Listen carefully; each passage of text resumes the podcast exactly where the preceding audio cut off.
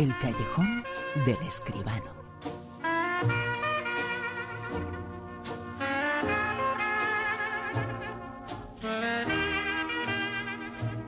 Se acaba de estrenar el festival de los festivales de nuestro país, el de San Sebastián, el más importante, un festival de talla mundial que tiene lugar en San Sebastián. Cómo no, lo tratamos aquí en el callejón con José Manuel Esquivano. Muy buenas, José Manuel.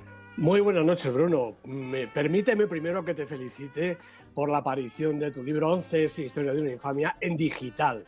Lo estábamos esperando todo el mundo, que en fin, esta afición que hay por bajarnos las películas, las músicas y los textos de cualquier manera, se pueda hacer ahora de manera legal, de manera legítima, de manera que los autores estáis eh, esperando y creo que es una noticia importantísima. Ahora que estamos en, eh, bueno, pues en la conmemoración de este día desastroso, este libro tuyo, 11, es Historia de una infamia, y viene a aclarar muchísimas dudas y a explicar muchísimos errores y muchísimas mentiras sobre ese día trágico y me parece que es una noticia estupenda, como digo, la aparición en digital de tu libro. Pues muchísimas gracias, eh, porque la verdad es que ha sido un esfuerzo, se inicia una nueva etapa con este libro digital. Oye, de momento la recepción por parte de la gente extraordinaria. El libro está en Amazon, está en, eh, en Apple. en Apple y además está en un precio muy asequible, ¿eh? que no merece la pena pues eh, buscar otras cosas. Exactamente, de eso se trata.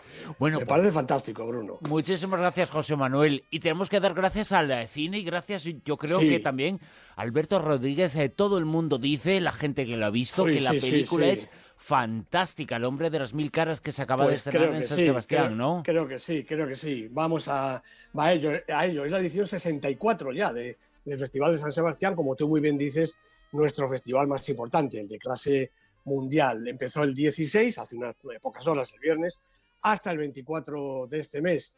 Inauguró con La Fille de Brest, la película de Emmanuel Bercot, que ha encantado a, a todo el mundo, y cerrará L'Odyssée de Jérôme Sal, dos películas francesas. En medio, una sección oficial con 25 títulos, eso sí, seis de ellos fuera de concurso, entre los que hay películas importantes. American Pastoral de Iwan McGregor, Colosal de Nacho Vigalondo con Anne Hathaway, pero que no va por España, va por Canadá.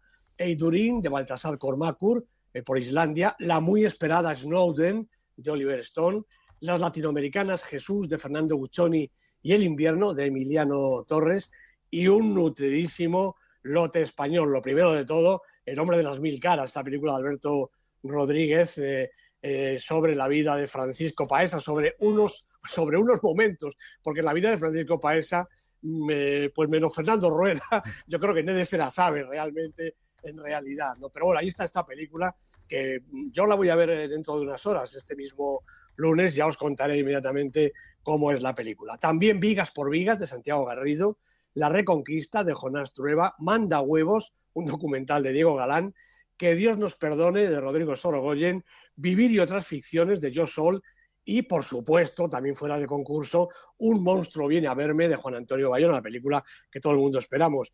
No sé si parece mucho cine español, yo creo que sí, pero dicen que el festival está mejor que el año pasado. ¿eh? En lugar de 20 películas españolas, en esta ocasión solo hay 15 porque a las citadas hay que añadir otras nueve en las otras secciones, Zabaltegui, Horizontes Latinos, Nuevos Realizadores, Velódromo, etcétera, etcétera, sin contar con Made in Spain, que repasa la cosecha del año con otra decena de títulos. Mucho cine español y también premios, claro, los premios Donostia de este año que son importantes. Sigourney Weaver, que, estará en un, que está en un monstruo bien a verme, e Ethan Hawke en Los Siete Magníficos.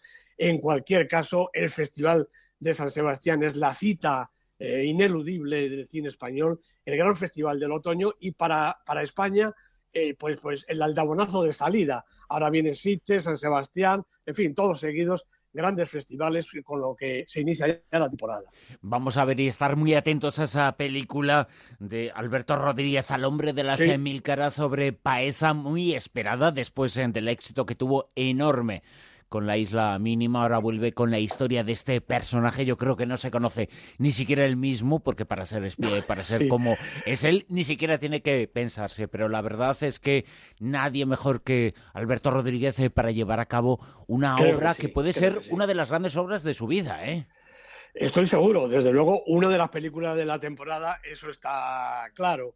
Eh, pues con Tarde para la Ira y con El monstruo que viene a verme, me parece que van a ser las tres películas que se van a batir el cobre de cara a los Goya y lo que es más importante, de cara a la taquilla, porque en definitiva lo que hace falta es que el cine lleve gente a las salas. Y la obra de su vida, dicen que puede ser una de las grandes obras eh, de su vida, esperadísima también eh, por nosotros, la película American Pastoral eh, de Ivan McGregor, basada en la novela de Philip Roth, que posiblemente, en mi opinión, y en la opinión de muchos, el gran novelista de los tiempos actuales. A mí también me lo parece, un novelista que está pidiendo a gritos el premio Nobel y hay alguna cosilla ahí que a los señores de la Academia Sueca parece que no les parece bien, pero realmente, ¿quién mejor para ser el, gran escritor, el representante de la narrativa del siglo XX y del siglo XXI, sin duda. Desde luego que la figura de Philip Roth es importantísima y esperemos eh, que esta película American Pastoral, basada en la obra homónima o casi homónima pastoral americana de Philip Roth, eh, también eh, sea un éxito. El Festival de San Sebastián ya está en marcha y muchas de esas películas, muchas de las películas que se estrenan en ese festival estarán dentro en muy poquito tiempo en esto, en el Super 10. ¿Qué tiene esta semana en el puesto número 10? ¿A qué película?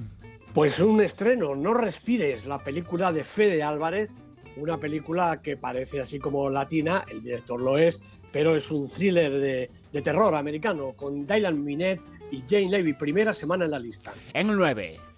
Sube un puestecito Regreso a casa, la estupenda película, yo diría que neorealista de Sandy Moon, con Gong Li, su moza de siempre, y Chen Daomin, seis semanas en la lista. Ocho. Elvis y Nixon ha bajado ya esta película en su tercera semana, la ha dirigido Lisa Johnson con los estupendos Michael Shannon y Kevin Spacey haciendo lo que dice el título, de Elvis y de Nixon. Siete.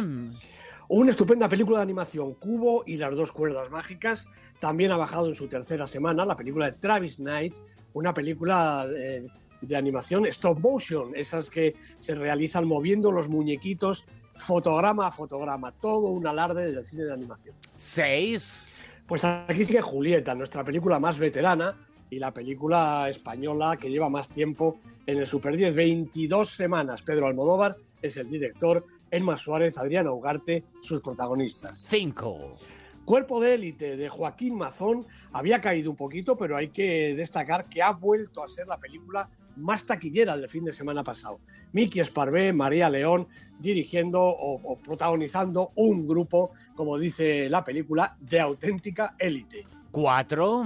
Sunset Son, otra estupenda película de Terence Davis, Mark Bonar, Agnes Dane y el fantástico Peter Mullan de protagonistas. Siete semanas en la lista y subiendo. Nos acercamos a lo más alto del Super 10 de esta semana en el puesto número 3.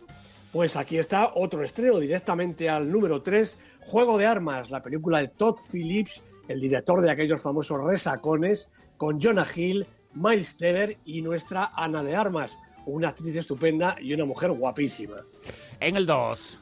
También estreno, naturalmente, película de la semana, porque ha llegado hasta aquí arriba. Tarde para la ira, la película española, la película de Raúl Arevalo, ha tenido muchísimo éxito en Venecia, tiene mucho éxito en nuestra cartelera, es una película realmente estupenda. Y además te voy a decir que se ha quedado algo así como a 16 centésimas de la número uno de la lista, es decir, que aquí hay batalla. Una número uno que repite, creo, ¿no? Puesto número uno. Pues sí, es Café Society, la película de Woody Allen, con Jesse Eisenberg, Kristen Stewart, tres semanas, las tres en lo más alto. También es un número uno, la figura de Bridget Jones. Un personaje que hace unos años hizo las delicias primero de los lectores y después de los espectadores. Hay nueva película sobre ella, Bridget Jones Baby. ¿Quién es el padre? ¿Es de Mark? Hay un 50% de posibilidades. ¿Un 50%? ¿Hicisteis un trío? Así que aquí está el papá. Me alegro de que haya podido venir. Este es un momento único y maravilloso. Doctora Rawlins, quisiera saber si podría hacerme un pequeño favor. Así que aquí está el papá. Me alegro de que haya podido venir. Este eh, es un momento único y maravilloso. Una película que, como todas las anteriores, nos vamos a desmadrar un poquito dentro Un de lo poquito, políticamente sí. correcto, pero lo vamos a hacer. Pues sí, este Bridget Jones eh, Baby, dirigi- dirigida por Sharon Maguire, con René Zellweger, naturalmente, Colin Firth y Patrick Dempsey. Bueno, Sharon Maguire, la directora, es una mujer británica, retoma aquí la inicial colaboración con René Zellweger. Ella hizo la primera película y ahí está aquí en esta resurrección de Bridget Jones, uno de los personajes pues más estrambóticos y también más carismáticos en la pantalla. 15 años después de su primera aparición en la pantalla, parece que Bridget ha madurado. Tiene un buen trabajo, es productora de televisión, cierta estabilidad, tampoco demasiada, que eso sería mucho pedir. Se lleva bien con su ex, Mark, y a sus 40 años ya cumplidos, 43 exactamente, puede pensar en pasarlo bien sin complicarse mucho la vida. Pero entonces, entonces conoce a Jack, un atractivo ejecutivo y además millonario, dueño de una web de contactos con la que todo el mundo liga, menos él, por lo que parece, hasta, hasta ese momento, claro. Con Bridget Jones ya se sabe que conocerla es amarla.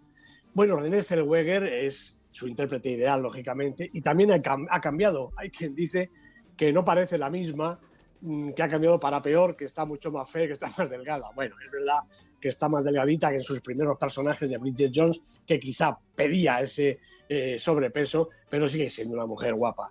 Yo creo que estos son ganas de fastidiar nada más.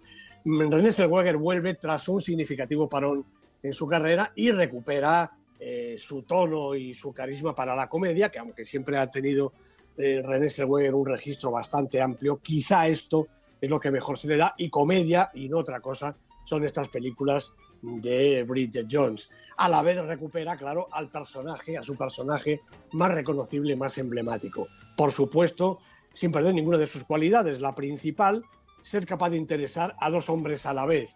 Mark, el personaje que hace Colin Firth, como siempre, y, y otro, en este caso, es este Jack, el personaje que hace Patrick Dempsey, su nueva conquista. Ambos se disputan su atención y algo más, porque, como acabamos de oír, para sorpresa de todos y escándalo de alguna, Bridget se queda embarazada. Va a ser mamá y lo complicado aquí es saber quién será el papá.